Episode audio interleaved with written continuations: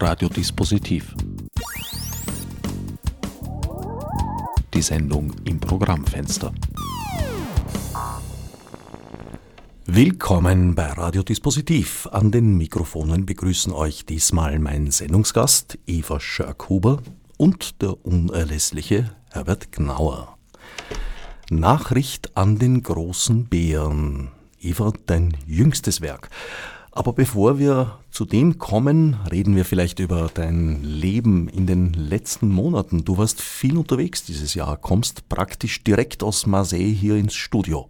Ja, das stimmt. Ich komme direkt aus Marseille zurück hier ins Studio, also zurück nach Wien. In Marseille war ich die letzten zehn Tage. Ich muss dazu sagen, Marseille ist eine meiner Lieblingsstädte am Mittelmeer. Ich kenne Marseille auch gut, habe einige Zeit lang dort gelebt habe äh, Freunde und Freundinnen dort, mit denen ich auch oft gemeinsam arbeite und äh, verschiedene Projekte gemeinsam mache. Aber ich glaube, die Reise, die du ursprünglich angesprochen hast, war die größere Reise letztes Jahr auch wieder über Marseille, aber dann weiter nach Spanien und schließlich mit dem Frachtschiff nach Kuba. Und da bin ich drei Monate geblieben. Das ist ja praktisch eine, eine historische Route. Anfang der 40er Jahre war das eine der großen Fluchtrouten über Marseille nach Spanien. Ja, also vor allem von, von Marseille. Es gibt ja, also äh, Transit, die Geschichte, die Leute, die in Marseille gesessen sind und auf die Schiffe, auf die Überfahrt gewartet haben.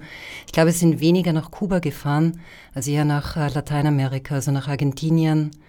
Nach dem Zweiten Weltkrieg sind dann die anderen nach Argentinien gefahren.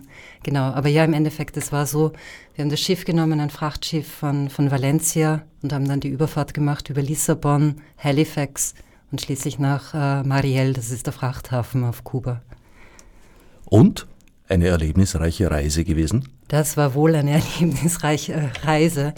Äh, also prinzipiell Reisen ist ja auf jeden Fall bereichernd. Also es gibt einerseits natürlich viel Neues zu entdecken, aber es sind vor allem auch die kleinen Geschichten, die unterwegs immer wieder auftauchen. Also einerseits zu sehen, es gibt viele Gemeinsamkeiten, aber andererseits auch zu sehen, dass es viele Unterschiede gibt und viele, also das Interessante liegt ja in Wahrheit im Detail. Also es ist natürlich jetzt einfach zu sagen, es gibt große Unterschiede zwischen einem tropischen Inselstaat und, und Mitteleuropa, aber interessant sind eigentlich die kleinen Details. Zum Beispiel? Ja. Äh, die Zigarren. Die Zigarren sind gar nicht die kleinen Details, sondern die Zigarren. Stimmt, die sind, sind relativ groß dort. ja, die sind ziemlich groß dort und vor allem, vor allem sind sie omnipräsent und es ist tatsächlich auch schwierig, wirklich gute Zigarren zu bekommen. Ich muss sagen, ich habe das gar nicht probiert. Ich rauche zwar sehr gerne, aber lieber Zigaretten. Du hast keine Cohiba geraucht auf Nein. Kuba? Oh. Nein, habe ich nicht.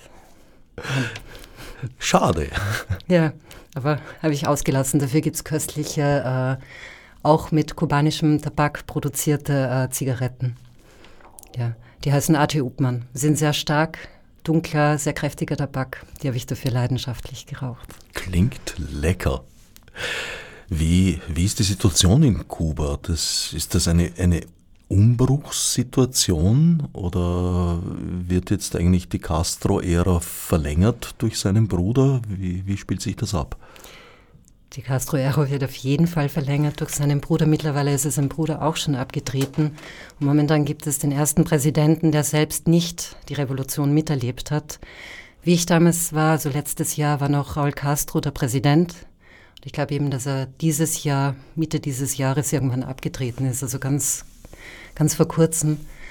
Und im Endeffekt, man sieht ähm, einerseits die immer wieder besprochene Öffnung, das heißt, es gibt immer mehr privaten Sektor, der dort ermöglicht wird. Es sind über 200 Berufe zugelassen, die privat ausgeübt werden können. Dazu gehören so Dinge wie Feuerzeugreparatörin oder Schlangesteher. Aber es können auch kleine Geschäfte eröffnet werden, kleine Bars, je nachdem, wie halt die finanzielle Lage ist. Privattaxis, also das sieht man sehr oft, vor allem in Havanna, Menschen, die mit irgendwelchen alten Zasterwas oder Laders durch die Gegend fahren und äh, sozusagen Taxidienste anbieten. Ja, also und da, damit einhergehen sieht man auch also eigentlich verhältnismäßig große Unterschiede. Also die soziale, gesellschaftliche Schere geht immer weiter auf und das ist auch sichtbar in der Stadt. Also privat sind eher so Kleingewerbe und Handwerksbetriebe möglich. Alles, was größer ist, ist nach wie vor in staatlicher ja, Hand. Genau.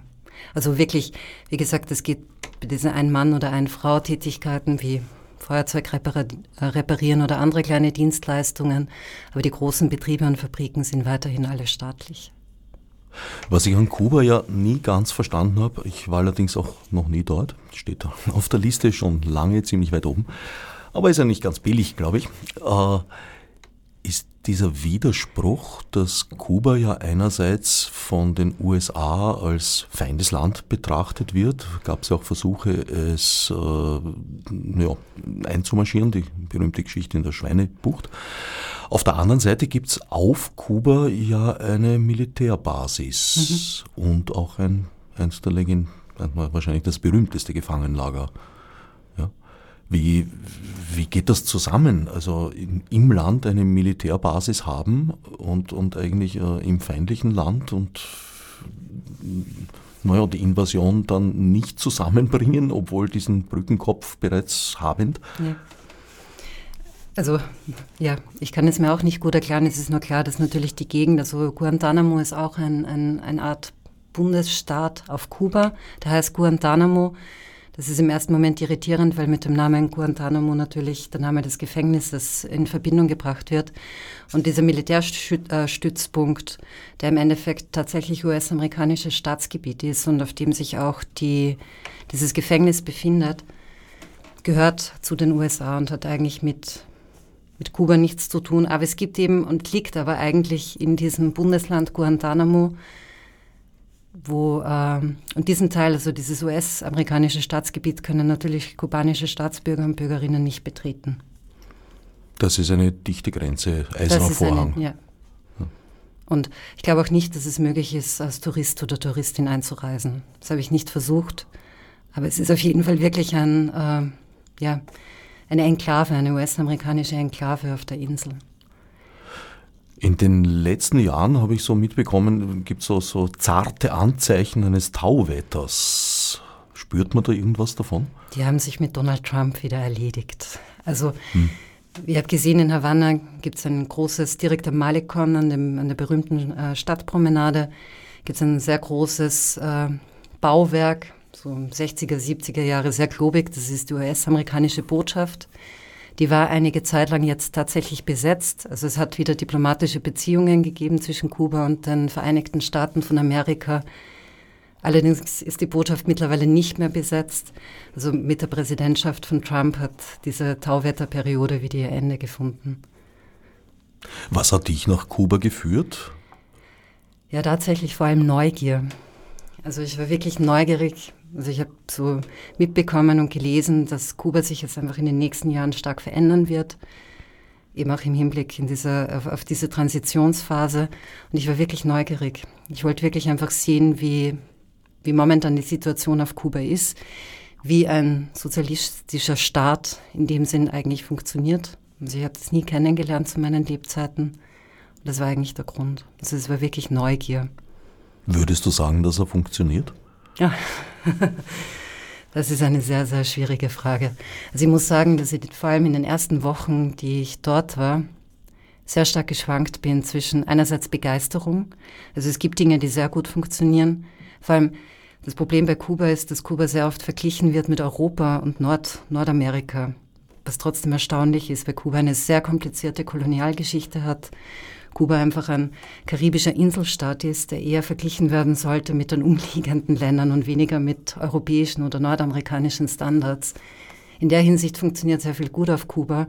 Auf der anderen Seite sind wirklich sehr viele Dinge, die im Argen liegen. Also wie gesagt, diese, diese soziale Schere, die sich weiter öffnet. Es gibt sehr viele arme Leute. Es gibt auch sehr viele Menschen, die ganz offensichtlich unterernährt sind.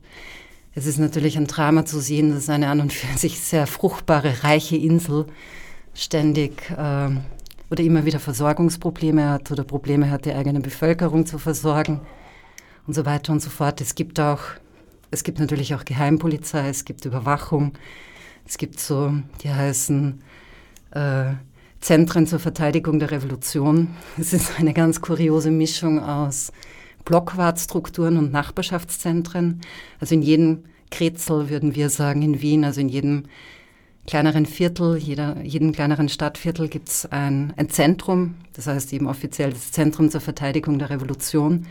Und da wird einerseits Nachbarschaftshilfe geleistet, aber andererseits sind das auch Überwachungsstrukturen. Also das ist wirklich, wirklich ziemlich ambivalent.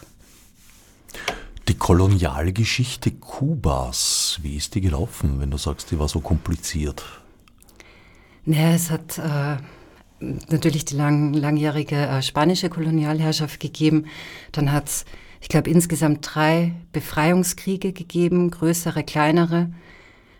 Dann die Sache mit den USA natürlich, also wo Kuba dann quasi zur Quasi-Kolonie von den, von den USA wurde. Und dann im Endeffekt dann die Revolution Ende der 1950er Jahre. Also ich glaube, das ist insgesamt eine wirklich, wirklich sehr komplexe Geschichte. Auch im Hinblick auf die ganzen äh, Sklavereigeschichte. Kuba hat ein großes, also eine große Sklavereigeschichte und auch Befreiungskämpfe und ähm, der erste, wenn ich mich richtig erinnere, ich glaube, der erste Befreiungskrieg hat sogar mit einer Art Sklavenaufstand begonnen. Ja, also mit einer Art also insofern wirklich eine komplizierte Kolonialgeschichte. Also einerseits die Befreiung von Spanien, dann sofort die quasi Kolonialisierung seitens der, der USA, die Ausbeutung Kubas durch die ja, durch diese ganzen Spielgeschäfte, Drogengeschäfte, Prostitutionsgeschäfte, dann in den, die Zuckerrohrgeschichte natürlich, also die großen, die großen äh, US-amerikanischen Unternehmen wie die United Fruits Company, die einfach die die die ganzen Zuckerrohrfelder also einfach okkupiert haben und dort die Menschen unter sklavenähnlichen Verhältnissen arbeiten haben lassen. Also ich glaube, es ist wirklich eine komplexe Geschichte. Und dann die große Revolution, die ähm, eigentlich auf einer viel breiteren Basis gestanden hat. Also es war jetzt nicht die Kommunistische Partei Kubas, die diese Revolution in Gang gebracht hat, sondern es war ein eigentlich viel größeres Bündnis aus verschiedenen Sozialrevolutionären und Revolutionärinnen. Also und die. Also von einer breiten Schicht getragen, könnte ja, genau. man sagen. Mhm. Also von verschiedenen Bewegungen. Also ideologisch nicht, das in dem Sinn astrein, also astrein im Sinne von alle auf einer Linie, sondern wirklich von unterschiedlichen Bewegungen. Und der Einfluss der kommunistischen Partei hat eigentlich erst Anfang der 60er Jahre wirklich stark zugenommen. Und da muss man sagen, auch weil die USA äh, also überhaupt nicht verhandlungsbereit war. Das heißt, es war immer mehr notwendig, sich auf die Seite der Sowjetunion zu, zu stellen, um einfach uh, Unterstützung zu bekommen. Und dadurch hat dann auch die Kommunistische Partei Kubas eigentlich das Ruder übernommen. Aber es war nicht ausgemacht, dass sie gewinnen wird. Ist also eigentlich eine, eine Folge der Embargos, ja. könnte man sagen. Ja. Und der äh, sehr, wie soll ich sagen, restriktiven Haltung der Exilkubaner in den USA, wenn ich richtig informiert bin. Ja, das ist auch wieder eine, ja, ja. Wobei, also es hat verschiedene Phasen des Exils in den USA natürlich gegeben. Also es hat große Auswanderungswellen gegeben. Es war auch lange Zeit verboten. Es ist dann erlaubt worden, auszureisen. Ja. Klingt, als hättest du Material für mindestens zwei bis drei Romane mitgebracht. Ja, also mal sehen. Also es gibt natürlich Material und es gibt auch, es gibt auch ein ein Romanprojekt, das unter anderem in Havanna spielen wird, also wo unter anderem Havanna ein Schauplatz sein soll. Ja, also insofern ja. Also viele Eindrücke und auch viel Material. Unsere Frau in Havanna. Bereits erschienen, wie schon anfangs erwähnt, Nachricht an den großen Bären in der Edition Atelier. 2017 geschrieben und 2017 herausgekommen. Eine, ja, wie soll ich sagen, in die Dystopie weitergedachte Entwicklung unserer derzeitigen politischen Situation, wobei 2017 geschrieben du da eigentlich schon einiges vorweggenommen hast.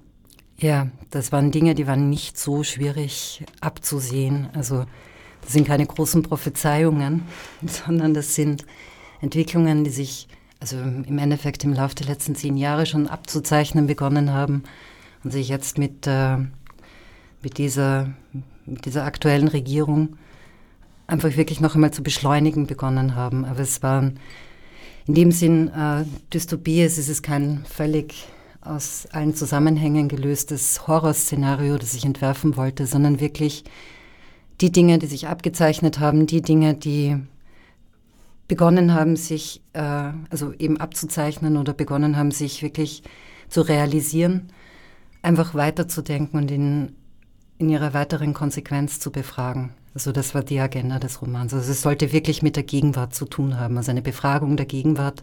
Was passiert, wie weit könnte es gehen, wenn diese Tendenzen konsequent weitergeführt werden, ohne dass, ohne dass sich der Kurs ändert oder ohne dass sich die, die Grundstrukturen ändern.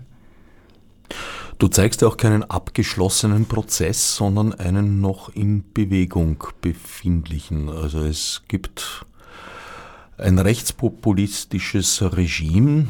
Die Gesellschaft ist schon sehr weit in den Faschismus äh, vorgedrungen, in den Faschismus geraten. Es gibt aber immer noch Widerstand und damit beginnt die Geschichte. Sue sitzt im Zugabteil. Ja, die Frage ist, ich könnte diesen Anfang auch kurz lesen. Gerne. Ja. Bevor diese Szene beginnt, werde ich den allerersten Anfang lesen. Das ist sozusagen eine, eine Konzentration auf den Text, auf das Kommende, auf den offenen Prozess, wie du gesagt hast. Du wirst dich jetzt auf meine Stimme konzentrieren. Meine Stimme wird dir dabei helfen, weiterzukommen. Sie wird dich auf eine Reise schicken. Sie wird dir zeigen, wie deine Welt in ein paar Jahren aussehen wird. Du wirst sehen, wie du dich dann verhalten wirst. Ich zähle jetzt von eins bis zehn. Wenn ich bei zehn angelangt bin, wirst du dich auf den Weg gemacht haben, um die Welt zu verändern. Ich sage eins.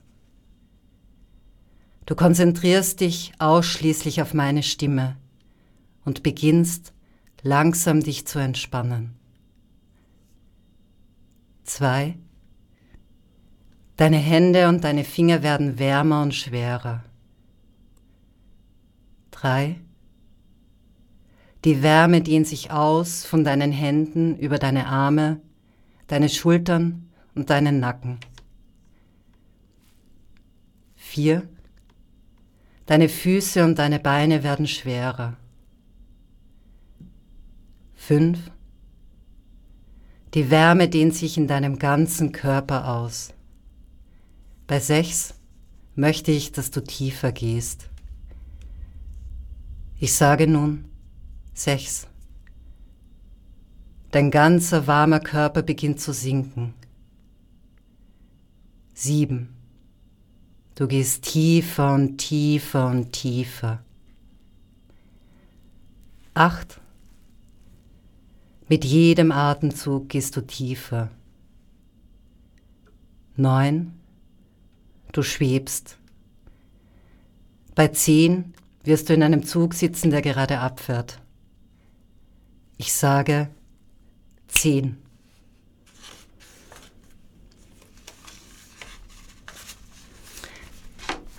Nun, da ich mich auf den Weg gemacht habe, wird das alles hier ein Ende finden. Welches Ende, das wird sich zeigen. Doch so weitergehen wie bisher wird es nicht. Bestimmt nicht. Unter den Rädern ächzen die Schienen. In meinem Kopf, auf meinen Armen und Beinen liegt die Schwere der vergangenen Monate. Bald schon werden wir Fahrt aufgenommen haben. Wir werden durch die Landschaft gleiten, kein Ächzen mehr, keine Schwere mehr. Nur der Leichtsinn des Unterwegs, des Unterwegsseins, wird uns etwas benommen sein lassen. Ich trage nur wenig bei mir. Die weiche, schwarze Reisetasche auf die Gebäckablage über mir, der graue Staubmantel, in dem meine Reisedokumente stecken, an dem Haken neben mir. Die Papiere, die habe ich gut verstaut. Ich habe sie zusammengerollt und während, Ab und während des Abreisegetümmels zwischen zwei der gepolsterten Sitze gesteckt. Wenn Sie mich kontrollieren, werden Sie nichts bei mir finden. Ich gehe davon aus, dass ich kontrolliert werde. Obwohl ich eine gänzlich unauffällige Person bin, nahezu, denn da gibt es diesen kleinen Leberfleck schräg über meinem rechten Mundwinkel. An ihm bleiben die Blicke der Menschen hängen, die sich fragen, ob er echt ist oder aufgemalt. Dieser kleine schwarze Punkt stiehlt meinem Gesicht etwas von seiner reinen Belanglosigkeit. Manche Frauen, mit denen ich auch körperlich verkehrt habe, wollten mir weismachen, dass ich schön sei. Manche Männer, mit denen ich nicht auf diese Weise verkehrt habe, auch. Ich bin überzeugt davon, dass sie sich getäuscht haben, dass sie sich haben täuschen lassen von der nahezu vollendeten Belanglosigkeit meines Gesichts. Meine Eltern haben immer behauptet, ich sehe meiner Großtante Paula ähnlich. Ich kenne sie aber nur von Bildern von alten Schwarz-Weiß-Fotografien, auf denen sie jung ist und sehr bieder wirkt.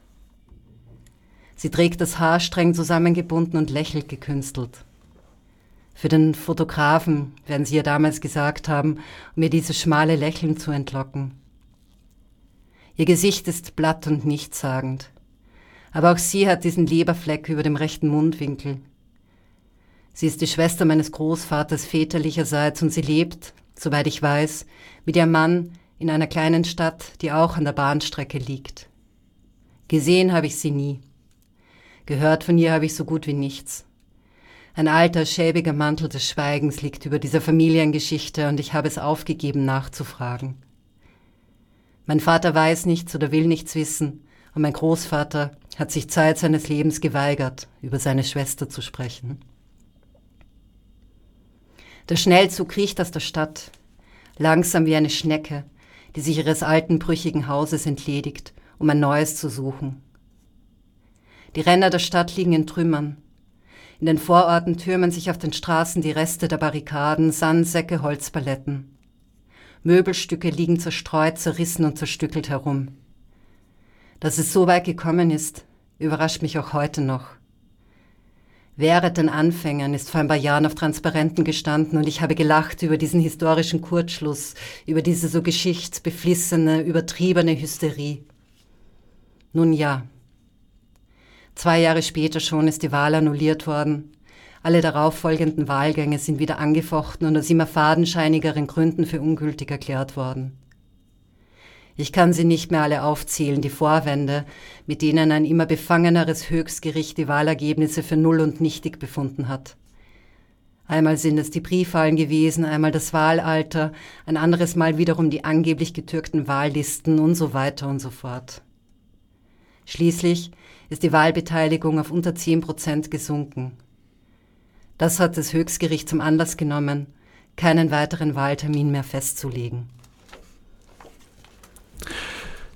Diese Reise im Zug ist der rote Faden, der sich durch das Buch zieht und von dem es immer wieder Verzweigungen gibt, die teilweise in eine Parallelsituation, in eine gleichzeitige führen, teilweise aber auch in, naja, traumhafte Sequenzen, würde ich sagen. Dazwischen liegen immer diese hypnotischen Befehlspassagen, die du zu Anfang gelesen hast.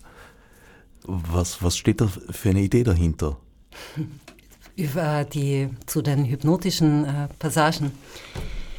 Das ist äh, abgeschaut von einem Film, und zwar von Lars von Trier Europa. Und äh, es ist auch eine Zugreise, beziehungsweise es kommt jemand mit einem Zug an und sieht das äh, völlig zerstörte Nachkriegsdeutschland und auch die so die, die grauen Wölfe, oder? Hießen sie grauen Wölfe damals in, am Ende des Zweiten Weltkrieges in Deutschland? Diejenigen, die nur versucht haben, also quasi die Nazi-Herrschaft noch zu retten.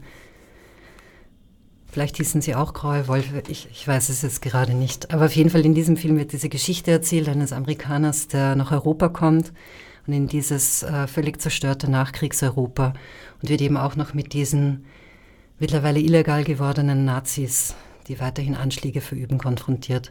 Und dieser Film ist auch äh, strukturiert, da gibt es diese Erzählpassagen, diese ein bisschen hypnotischen Erzählpassagen. Und ich habe mir gedacht, das ist ein sehr cleveres ähm, Struktur- und Erzählmoment, wenn eine Reise erzählt wird und wenn es äh, ermöglicht werden soll, die Leserinnen oder in dem Fall vom Film die Zuseherinnen relativ äh, smooth und einfach von einem Kontext in den anderen zu befördern.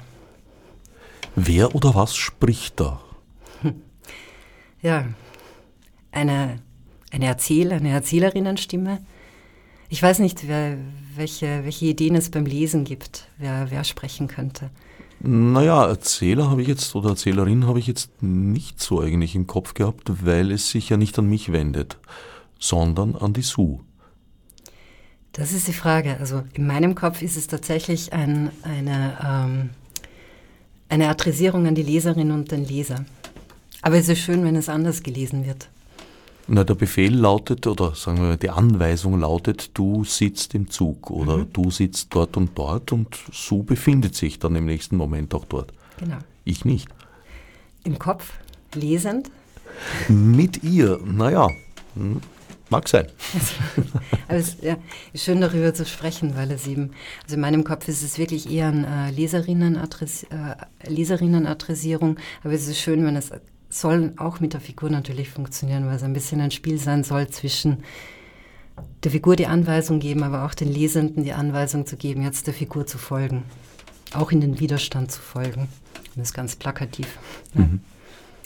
Die angesprochene Tante Paula taucht zum Beispiel auf diese Art und Weise auf. Ja, das ist eine, die taucht auf in einer ähm, in einer Szene, wo ihre Vergangenheit verhandelt wird. Also der schon angedeutete schäbige Mantel des Schweigens wird über eine, über eine Familiengeschichte gebreitet, die nicht zu Ende erzählt wird, wo aber auf jeden Fall klar ist, dass diese Tante Paula eine Vergangenheit hat, die sie immer wieder weiterhin auch in diesem Altenheim, in dieser kleinen Stadt heimsucht. Und es gibt einige Begegnungen auf der Zugreise. Das kleine Mädchen zum Beispiel. Ja, es kommt dann, also Su trifft in dem Zug. Su hat eben geheime Papiere versteckt und ist deswegen gut beraten, sehr vorsichtig zu sein, wem sie sich anvertraut über die Papiere, also über die, die sie über eine Grenze schmuggeln möchte, die nicht näher benannt ist.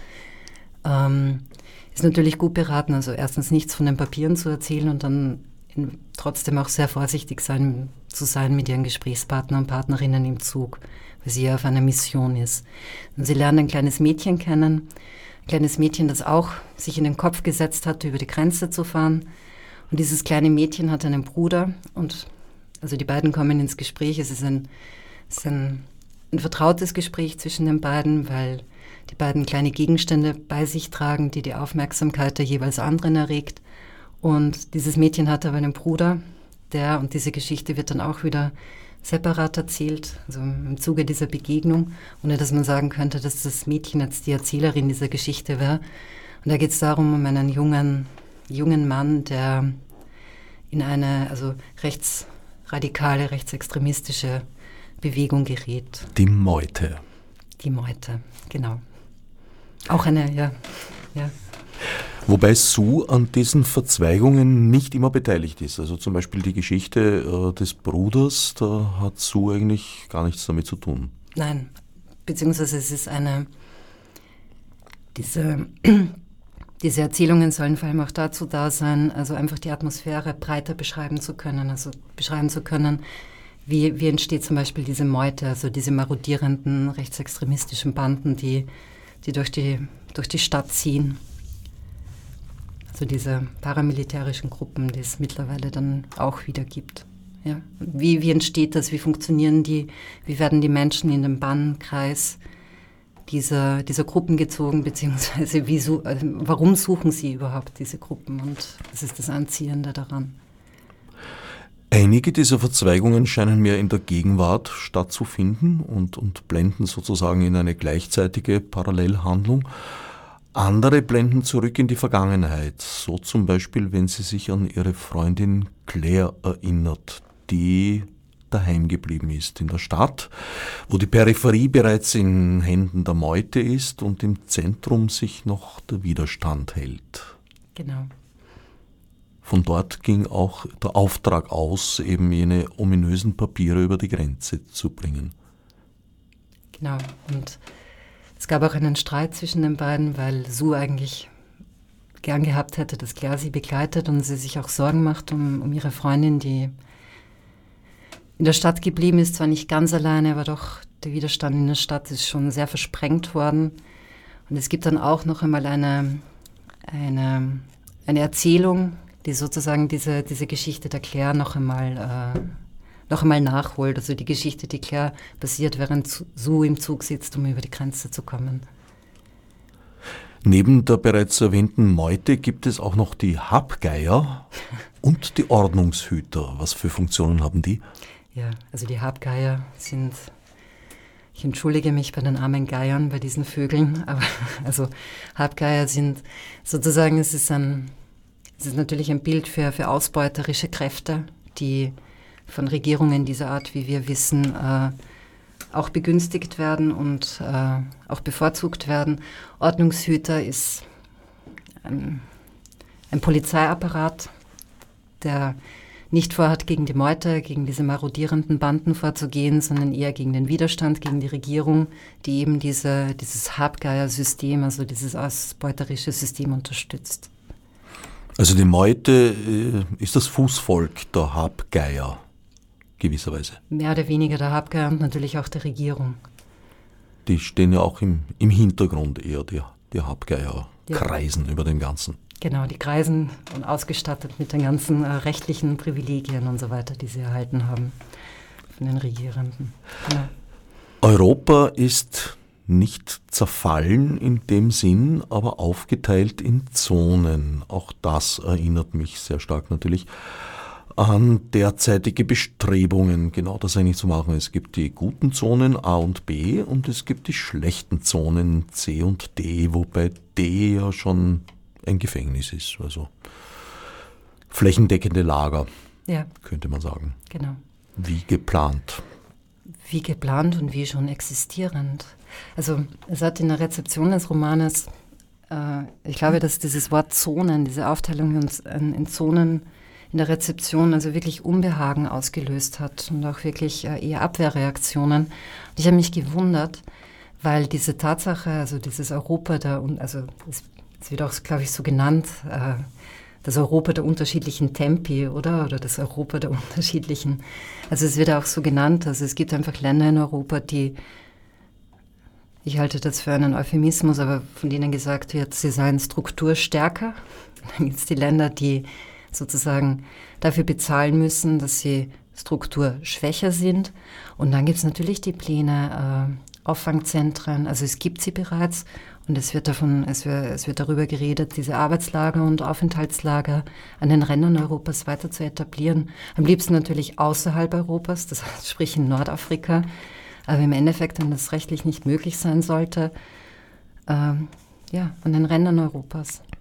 Also ich war wirklich überrascht, warum diese Zonenaufteilung derart, also derart viel Abwehrreaktion hervorgerufen hat, weil de facto, es, ist, es wird nicht als Zonen bezeichnet, aber de facto ist es, ich finde, weitgehend schon Realität.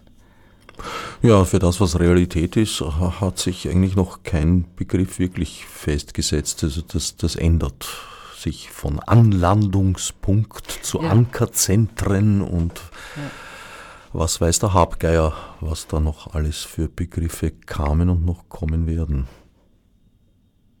Ja, ich denke mir, also, weil wir in Österreich jetzt, jetzt immer so stolz sind auf die vielen äh, Asylwerber und Asylwerberinnen, die da so vor allem 2016, 2015 vor allem äh, bei uns aufgenommen wurden. Naja, das ist ja eine, eine Entwicklung, die jetzt schon seit einigen Jahren davor bereits im Gange war und da waren es andere Länder vor allem, die aufgenommen haben. Das waren Griechenland, Italien sehr stark zum Beispiel. Ja.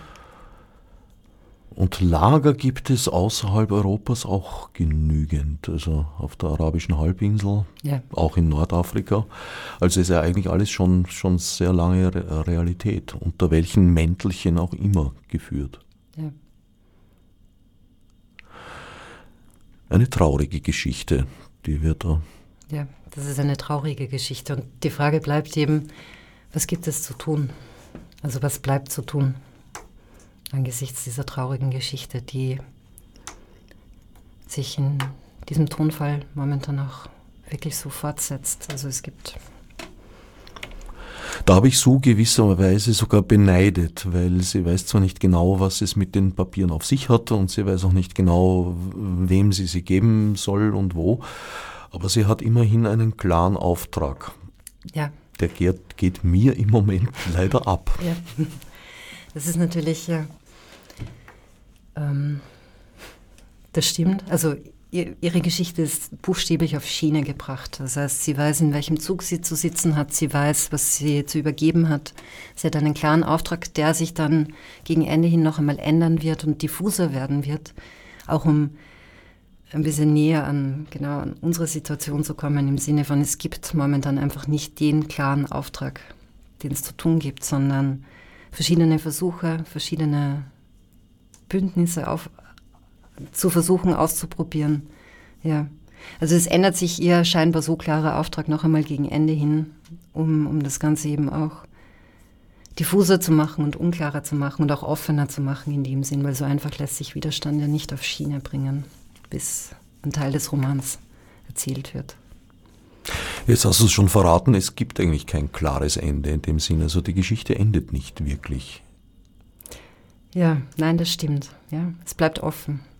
Aber ich glaube, äh, das entspricht auch der, das entspricht auch unserer Gegenwart oder unserer Wahrnehmung der Gegenwart. Es ist gut zu sagen, es bleibt offen, um zu sagen, es gibt noch etwas zu tun. Es verliert sich im Diffusen gewisserweise. Das ist die Frage, das ist, glaube ich, Ansichtssache. Ich weiß nicht, ob es sich im Diffusen verliert oder ob das Diffuse nicht auch in, im, im Sinne der Streuung und Vervielfältigung auch eine Öffnung sein kann. Also weniger sich verlieren im, im Nebel, als zu sagen, das Diffuse ist auch eine Vervielfältigung, eine Streuung. Ansichtssache, darüber lässt sich wahrscheinlich lange diskutieren und auch prächtig streiten. Soll sich jeder und jede selbst ein Bild machen und dann mit dir darüber diskutieren? Wunderbar, jederzeit. Ja, sehr gerne. Nachricht an den großen Bären erschienen in der Edition Atelier. Kann ich nur empfehlen zu lesen. Kehren wir oder na, eigentlich bleiben wir bei unserer Gegenwart oder insbesondere bei deiner Gegenwart und nahen Zukunft, deine künftigen Projekte. Du hast bei der Wienwoche was vor. Genau. Ähm, wir sind, wir sind eine Gruppe von neun Leuten. Wir nennen uns Papiertheater Zunder. Und wir werden im Rahmen der Wienwoche, die jetzt im September, ab 14. September stattfinden wird, ein Papiertheaterstück aufführen. Das Stück heißt Paneköks Katze, die Sache mit den Reden. Und das Ganze wird am 17. September und am 21. September im Bezirksmuseum aufgeführt. In welchem? Des zweiten Bezirks. Sehr gut. Bezirksmuseum des zweiten Bezirks. Wo ist es? In der Karmelitergasse. Ah, hätte Sehr, ich mir denken können. Da, wo äh, auch die Meldezettel abgegeben werden für all jene, die im zweiten wohnen. Direkt beim Bezirksamt, wo diese ganzen ja, Bezirksangelegenheiten auch erledigt werden. Direkt daneben ist das Bezirksmuseum. Dann gibt es eine Vorstellung im Wert am Freitag, das ist der 23. Und dann gibt es noch einmal am Sonntag, das ist der 21. Pardon, und am 23. am Sonntag gibt es noch eine Matinee wiederum im Bezirksmuseum. Matinee heißt wirklich um 11 Uhr. Ja. Das ist, sind jetzt mal die Fakten. Und ähm, ja, es wird davor noch äh, einen Spaziergang geben, einen Soundspaziergang. Das heißt, wir treffen uns im zweiten Bezirk bei der U2 Taborstraße und spazieren mit Geschichten im Ohr eine halbe Stunde lang durch den zweiten zu den Originalschauplätzen hin.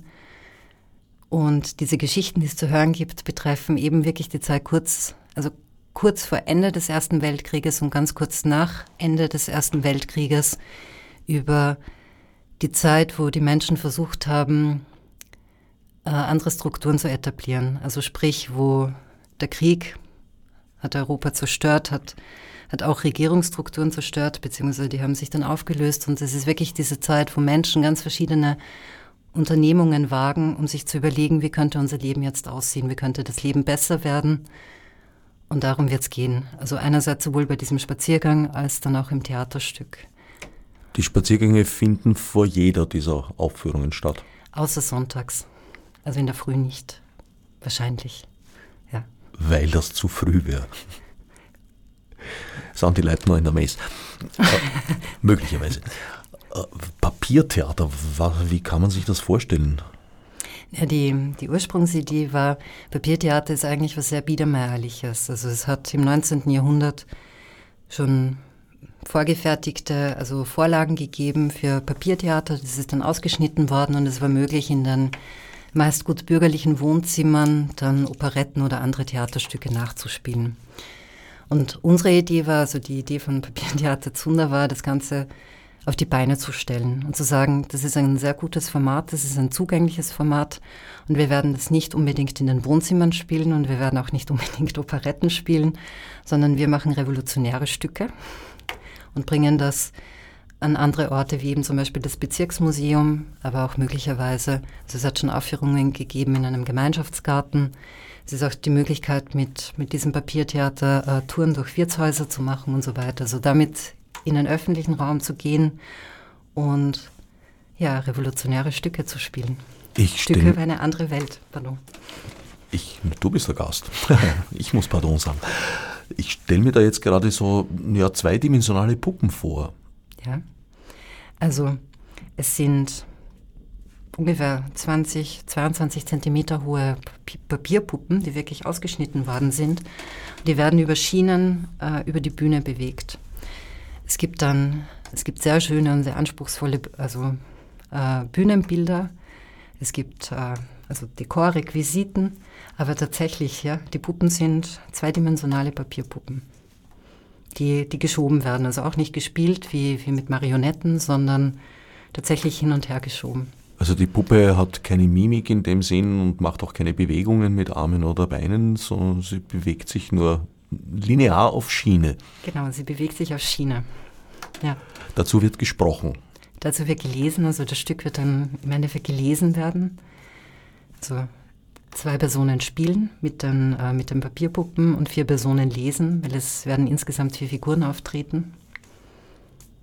Und es gibt Musik, musikalische Begleitung, einen Kontrabass. Und die revolutionären Inhalte, worum geht es da? die Revolutionären, das ist schon angekündigt, ein Revolutionsstück. Es geht eben auch in diesem Theaterstück, ähm, wie gesagt, um die Zeit kurz vor und kurz nach Ende des Ersten Weltkrieges. Und in dem Fall jetzt wirklich konkret um die Rätebewegungen. Also wir Menschen versucht, äh, selbstorganisierte und selbstverwaltete Strukturen zu etablieren, abseits von bereits existierenden Parteilandschaften. Also ohne jetzt ähm, sich einer Partei anzuschließen und wiederum in diese Hierarchie zu gehen, sondern welche Alternativen hat es dazu gegeben? Also welche unterschiedlichen Vorstellungen von Demokratisierungsprozessen sind verhandelt worden? Das ist so der historische, der historische Rahmen für das Stück. Was gab es da außerhalb der Parteilandschaft für Ansätze? Ja, also es gab eben, es hat sich, also nach, äh, nach dem Ersten Weltkrieg hat sich ähm, also es hat sich erstens einmal die, die KPDÖ gegründet, also die Kommunistische Partei Deutsch-Österreich, die aber natürlich wiederum eine Partei war. Kurze Zeit nach der Gründung von dieser KPDÖ hat sich eine Föderation, die FRSI, also die Föderation äh, Revolutionäre Sozialisten international gegründet.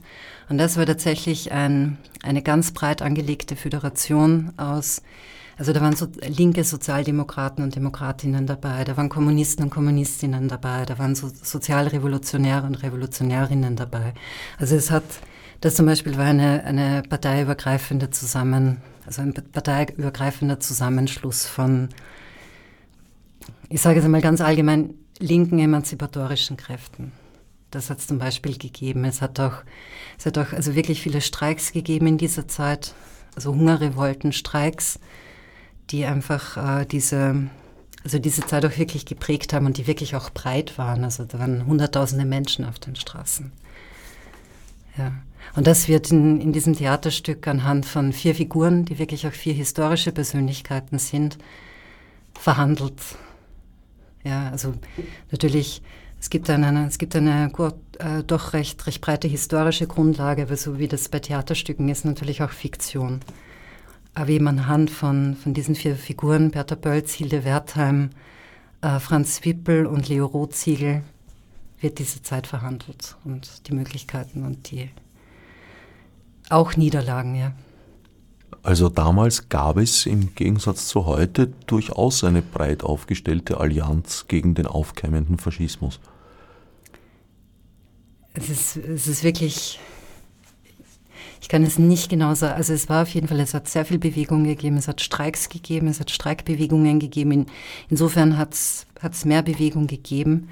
Gleichzeitig ist natürlich auch zu sagen, dass die Situation damals, ähm, also es war, der, Auf, der Faschismus ist noch nicht in der Form aufgekeimt, sondern es war eher ein Neubeginn. Also die Monarchie war gerade zu Ende. Es hat extrem große Armut gegeben, sehr viel Hunger, sehr viel Notleiden. Und da hat es Streikbewegungen gegeben, die dann im Übrigen immer wieder von der Sozialdemokratie ähm, gekappt worden sind. Aber also es, es, ist jetzt noch gar nicht so um den aufkeimenden Faschismus gegangen, sondern wirklich darum, eine alternative, also eine alternative Lebensform überhaupt zu finden. Es ist jetzt gerade die Monarchie zusammengebrochen. Es war noch nicht klar, wie sich diese es war teilweise auch noch in der Zeit vor der Ausrufung der Ersten Republik. Das heißt, es war nie, gar nicht klar, wie diese Geschichte jetzt ausgehen wird oder was das dann sein wird, diese, diese Erste Republik. Obwohl sich diese Bewegung Richtung Faschismus äh, schon, recht früh gebildet hat. Also ich denke da jetzt weniger an den Nationalsozialismus in Österreich als äh, an die Hahnenschwanzler. Ja, klar. Also das, woraus sich dann später auch die ÖVP gebildet hat. Ja. Merkt man noch manchmal. Ja. ja, nur manchmal. Das Bild vom Dollfuß haben Sie inzwischen abgenommen. Nein, äh, immerhin. Das war mehr so ein, ein, ein Seiteneffekt der Renovierungsarbeiten im Parlament, weil es hing ja im Parlamentsclub mhm. und ich glaube, bei der Gelegenheit haben sie es elegant einem Museum gestiftet. Mhm. Aber wer Phantomschmerzen hat, ob des nun fehlenden Bildes, kann ja auf die hohe Wand fahren. Dort gibt es die Engelbertkirche mit einer Gedenkstätte unten drin und da kann man ihn nach wie vor abfeiern, den Dr. Dollfuß. Den, den, ersten, den ersten Widerstandskämpfer gegen die Nationalsozialisten, so wie das bis vor wenigen Jahren noch in Gedenkreden zum 8. Mai Ne, eins der ersten Opfer, wurde. das kann man schon sagen, ja. Das kann man schon sagen. Da gibt es auch äh, durchaus äh, widersprüchliche Geschichten sozusagen. Also die Geschichte der österreichischen Bundesbahn zum Beispiel.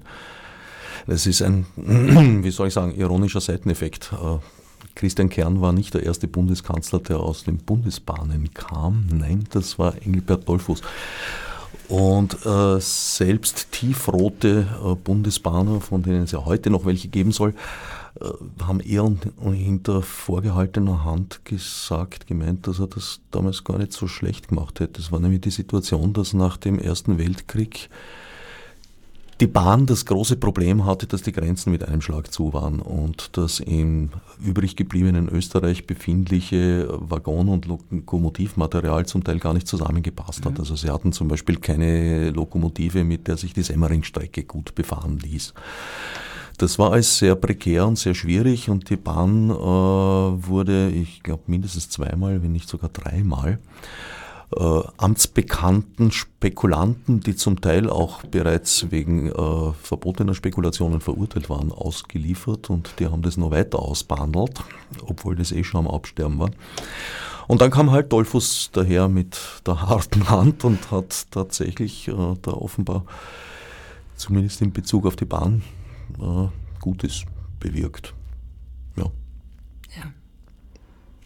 Nebenbei, ohne jetzt den, den Austrofaschismus schönreden zu wollen, dazu liegt kein Grund vor, aber sie haben auch einiges so an Wirtschaftsprogrammen äh, auf die Schiene gebracht, das später dann den Nazis in, in den Schoß gefallen ist, weil solche Sachen haben ja immer eine Vorlaufzeit.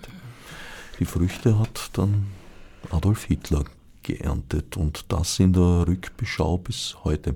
Aber wie gesagt, ich möchte Austrofaschisten echt nicht schönreden. Also war auch keine gute Partie. Na. Kann man nicht sagen. Ihr haltet euch da also an die, an die historischen Vorgaben.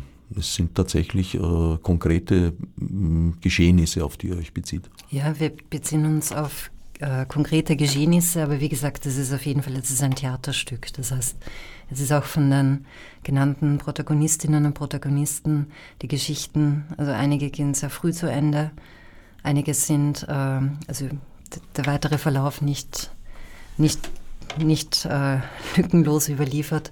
Das heißt, es werden äh, tatsächlich, also tatsächliche historische äh, Ereignisse bilden den Rahmen und innerhalb dieser tatsächlichen historischen Ereignisse, die erzählt und, und, und dargestellt werden, gibt es auch immer wieder also Luft und Spielraum für, für ein freies Spiel der Imagination. Auch der Zuseher und Zuseherinnen natürlich. Das Ganze ist Teamwork. Das ist Teamwork, ja. Auch das Stück. Auch das Stück. Im ja. Team geschrieben. Wurde im Team geschrieben, ja. Wer ist da dabei? Die Namen? Ja. ja. Also das Stück haben geschrieben uh, Ursula Knoll, Andreas Pavlik und ich. Wir sind die Schreibgruppe. Uh, Nicole Scholger macht Regie, Bühnenbild und ähm, uh, Grafik. Also Martina Bartik macht auch Grafik, also sprich die Plakate und, und die Folder. Peter Haumer und Anna Leder spielen, also bewegen die Puppen. Anna Leder macht auch die Produktion und Peter Haumer hat die Bühne gebaut, also Bühnenbau. Ähm, Robert Foltin und Brigitte Rath sind unser wissenschaftlicher historischer Beirat. Ja.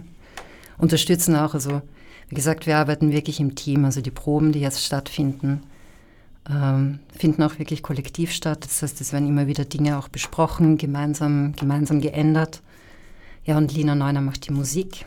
Wollte ich auch noch sagen, Lina Neuner spielt Kontrabass. Genau. Live. Live, genau. Und ist eben auch immer wieder bei den Proben dabei, einfach um ja, den Ablauf gemeinsam zu besprechen. Also in dem Sinne, das ist wirklich ein Papiertheaterkollektiv. Sunder. Und davor gibt es besagten Soundspaziergang. Soundspaziergänge, das ist ja ein Medium, mit, mit dem du dich schon sehr lange und sehr gerne beschäftigst. Ja, es ist in dem Fall ein etwas anderer Soundspaziergang als normalerweise. Also die Soundspaziergänge, das veranstaltet Textfeld Südost. Das sind vor allem Elena Messen und ich. Und wir machen das seit 2010 eigentlich. Das sind mittlerweile immerhin acht Jahre. Und die Idee dabei ist, bestimmte Orte in Wien mit neuen zeitgenössischen Texten neu zu beschreiben, neu zu erzählen, neu zu geschichten, wie wir das manchmal geschrieben haben. Und das funktioniert so, dass wir Autoren und Autorinnen aus Mitteleuropa, aus Südosteuropa äh, vorwiegend einladen, zu eben bestimmten Orten in Wien zu schreiben. Also das waren bislang äh, der Donaukanal, das Museumsquartier, der Karlsplatz, so etwas wie das Regierungsviertel, also sprich die Gegend um die Hofburg, Ballhausplatz. Was hier gleich auffällt, das sind alles sehr zentrale Orte. Deswegen sind wir jetzt in der aktuellen Runde über die Donau gegangen nach Transdanubien, also sprich nach Kaisermühlen.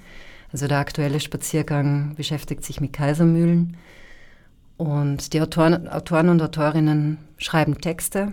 Die Formen sind frei, es können Gedichte sein, es können Erzählungen sein, es können Essays sein, es können kleine Tramulette sein. Und im Endeffekt ist es dann so, dass diese Texte eingesprochen werden, meistens von den Autoren und Autorinnen selbst. Manchmal übernehmen das dann auch äh, Sprecher oder Sprecherinnen, Schauspieler, Schauspielerinnen. Und diese, diese Texte werden dann vertont von Songkünstlerinnen, Musikerinnen, Musikern. Und das steht dann zur Verfügung und Ziel davon ist, dass die Menschen mit diesen Texten im Ohr und mit diesen arrangierten und sound- und musikalisch arrangierten Texten im Ohr an den Orten spazieren gehen und diese Orte neu für sich entdecken. Und also es ist einerseits der Spaziergang als Audiodatei auf Textfeld Südost frei downloadbar und dann gibt es auch zu jedem, zu jedem Spaziergang gibt auch ein Buch. Und erst im Herbst wird, wird der Band äh, zu anderen Ufern, Transdanubisierungen, wo eben die neuen Texte zu Kaisermühlen ähm, versammelt werden. Der wird im Herbst erscheinen und am 8. September gibt es im Rahmen von Literatur am Steg, also wirklich direkt an der alten Donau, gibt es die Buchpräsentation. Ja. Wo kann man sich die Soundspaziergänge herunterladen, die Audiofiles im Internet? Textfeldsüdost.com und Südost mit UE geschrieben, genau. Da gibt es eine Seite, Soundspaziergänge, und da gibt es die Audiodateien alle gratis zum Download. Textfeldsüdost.com. Ich verspreche einen Link auf dem Website des Freien Radios eures Vertrauens. Super. Die Soundspaziergänge gibt es einerseits als geführte Spaziergänge, wo ja, Autorinnen und Autoren selber dann die Route mitgehen. Man kann es aber auch selbstständig machen. Genau, deswegen sind die Dateien auch wirklich zum freien Download. Es ist auch so gedacht, dass alle, die Lust haben, wirklich in diesen, in diesen Orten entlang spazieren. Es gibt dann auch immer kommentierte Karten, die, die mein Bruder Philipp, Markus Schörkuber, zeichnet, dass man ungefähr eine Ahnung hat, wo, wo jetzt welche Geschichten spielen. Also es gibt einerseits die geführten Touren und andererseits aber soll es wirklich allen freistehen, die Spaziergänge je nach Lust und Laune jederzeit sozusagen in Eigenregie zu machen. Ich kann mich sehr gut erinnern, hat mich damals sehr beeindruckt und hat mir gut gefallen, einen Spin-off im Rahmen der Lustwerkstatt. Da hast du auch so einen Soundspaziergang gestaltet. Da ging es um Prostitution in Wien. Mhm, genau. Sehr interessanter Weg gewesen. Da hat es äh, sehr starke historische Bezüge gegeben. Das ist bei den anderen äh, Soundspaziergängen weniger der Fall. Das sind eher Geschichten, Gedichte, alles Mögliche. Bei den, bei den äh, anderen Soundspaziergängen ist es so, also dass es von den Autoren und Autorinnen abhängt. Also sie schreiben ihre Texte und es sind teilweise sehr unterschiedliche Texte. Manche Texte nehmen sehr stark Bezug auf historische, historische Fakten, historische Ereignisse, historische Bezüge. Andere versuchen sozusagen den, den Ort schreibend für sich ganz neu zu entdecken. Also es hängt wirklich von den, von den Autoren und Autorinnen ab. Im Fall von dem Sexarbeitsspaziergang und im Fall von dem jetzt eben aktuellen Spaziergang im zweiten zu den, zu den Bewegungen und Demokratisierungs- und emanzipatorischen Bewegungen, äh, ist es so, dass quasi das Konzept gemeinsam, also von, von einem bis zwei Leuten entwickelt wird. Das heißt, da werden bereits bestehende Texte verwendet, beziehungsweise Interviews geführt, die, ja, also die nicht von Autoren und Autorinnen selber geschrieben werden. Nähere Informationen, wie gesagt, im Internet. Auch zum Papiertheater, da wird man auf dem Website der Wienwoche fündig. Auch dafür verspreche ich einen Link bei der Sendung.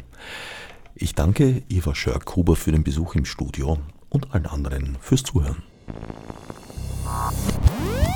Odsnev Margur Ngunesi. Fichte subsidiar